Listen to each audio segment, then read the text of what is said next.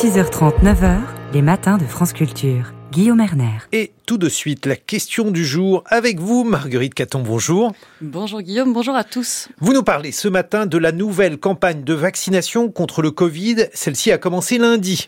Et oui, Guillaume, face à la reprise épidémique, c'est finalement avec deux semaines d'avance sur le calendrier originellement prévu qu'a débuté ce lundi la campagne de vaccination contre le Covid.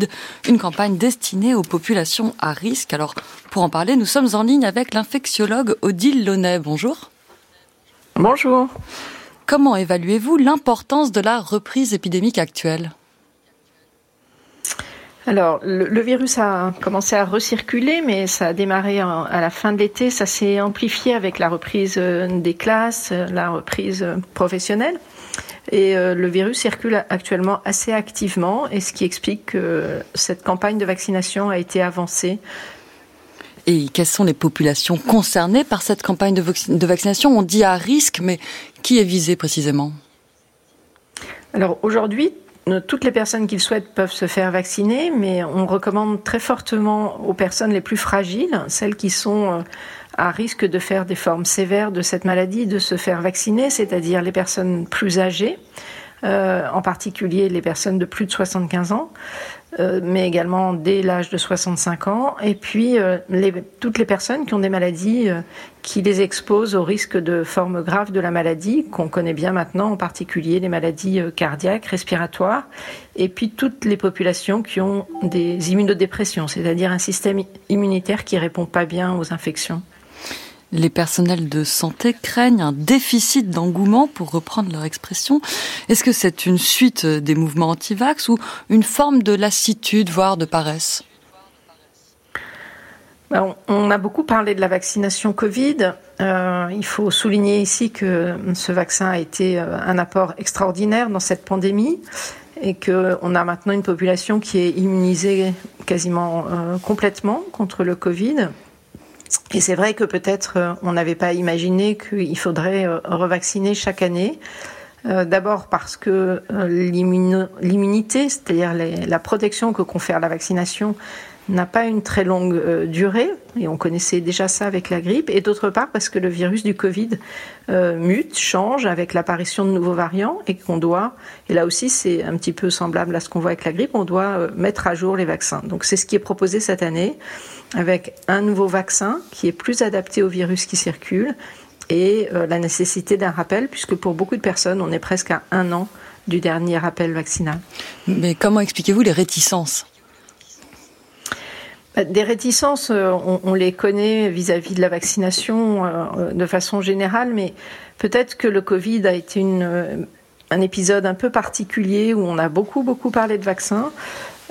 et on n'a peut-être pas suffisamment anticipé le fait que ces vaccins, on devrait faire des rappels régulièrement. Donc c'est probablement en raison de, ce peut-être ce manque de communication et puis euh, du nombre de doses déjà importantes qu'ont reçues euh, les personnes les plus à risque, qui fait qu'aujourd'hui on voit euh, peut-être pas une réticence, mais peut-être un peu une fatigue. On parle beaucoup de fatigue vaccinale, en tous les cas des, personnes qui hésitent à faire une nouvelle dose de vaccin entre la fatigue vaccinale et le fait que c'est surtout les personnes à risque qui sont ciblées, il n'y aura pas un, a priori un grand nombre de Français vaccinés. Est-ce que ça, ça, ça, va laisser quand même le virus circuler dans la population? C'est pas dangereux ça? Alors, ce qu'on sait, c'est que ce, ce virus euh, va, circuler. C'est un virus qui est, qui est, très contagieux. Le vaccin n'a qu'un impact euh, relativement modéré sur la circulation du virus, contrairement à d'autres vaccins, comme par exemple la vaccination contre la rougeole, qui a un très fort impact sur euh, la protection collective. Euh, donc, la, politique de vaccination actuellement, elle vise vraiment à prévenir l'infection et, à protéger les gens qui sont vaccinés. Euh, malgré tout, il y a un petit impact sur la, protection et sur le risque de transmission. Donc, c'est aussi pour ça que les professionnels de santé sont encouragés à se faire vacciner. Mais je crois que ce qu'il faut dire, c'est qu'il faut vraiment euh, se faire vacciner pour se protéger soi-même. Alors, c'est des personnes fragiles, mais c'est aussi euh, des personnes plus jeunes qui n'ont pas forcément de comorbidité. On voit aujourd'hui que le Covid peut donner des symptômes relativement marqués même si ça n'entraînera pas d'hospitalisation, mais des gens qui vont être euh, au fond de leur lit pendant 2-3 jours. Et cette ces personnes-là aussi peuvent tout à fait se faire vacciner. L'école, vous l'avez dit, Odile Launay, est évidemment le lieu de tous les brassages. Quel est le protocole qui s'y applique actuellement? Alors, l'école, euh, les enfants, pour l'instant, ne, sont pas directement concernés par la vaccination. En tous les cas, euh, il n'y a pas de programme euh, élargi de vaccination à l'école. Donc, les protocoles qui sont proposés à l'école sont des protocoles, j'allais dire, euh, qui sont les mêmes que pour les autres euh, infections virales respiratoires qu'on connaît bien, des mesures euh, d'hygiène simples, et puis éviter de, scolariser les enfants lorsqu'ils sont symptomatiques et qui sont contagieux. Mais si un enfant est positif mais qui n'a pas de symptômes graves, il faut l'envoyer quand même? Bah, si, si, un enfant euh, est positif, si, si on n'a pas de symptômes, il n'y a pas d'indication à se tester. Donc aujourd'hui, euh, les recommandations sont, ne sont pas de tester systématiquement dans l'entourage d'un cas. Il n'y a pas d'indication à aller tester un enfant euh, s'il n'a pas de symptômes. Vous l'avez dit, Odile Launay, même si l'on n'est pas une personne à risque, on peut avoir un, des formes graves du Covid et il y a une, une, une crainte assez commune, celle des formes longues. Est-ce que ça présente, c'est un véritable danger de votre point de vue? Alors, on, est encore euh, un petit peu dans l'interrogation sur euh, le risque de ces Covid longs euh, et en particulier sur la fréquence de ces Covid longs. Donc, les publications qui sortent montrent des résultats qui sont assez différents les uns des autres.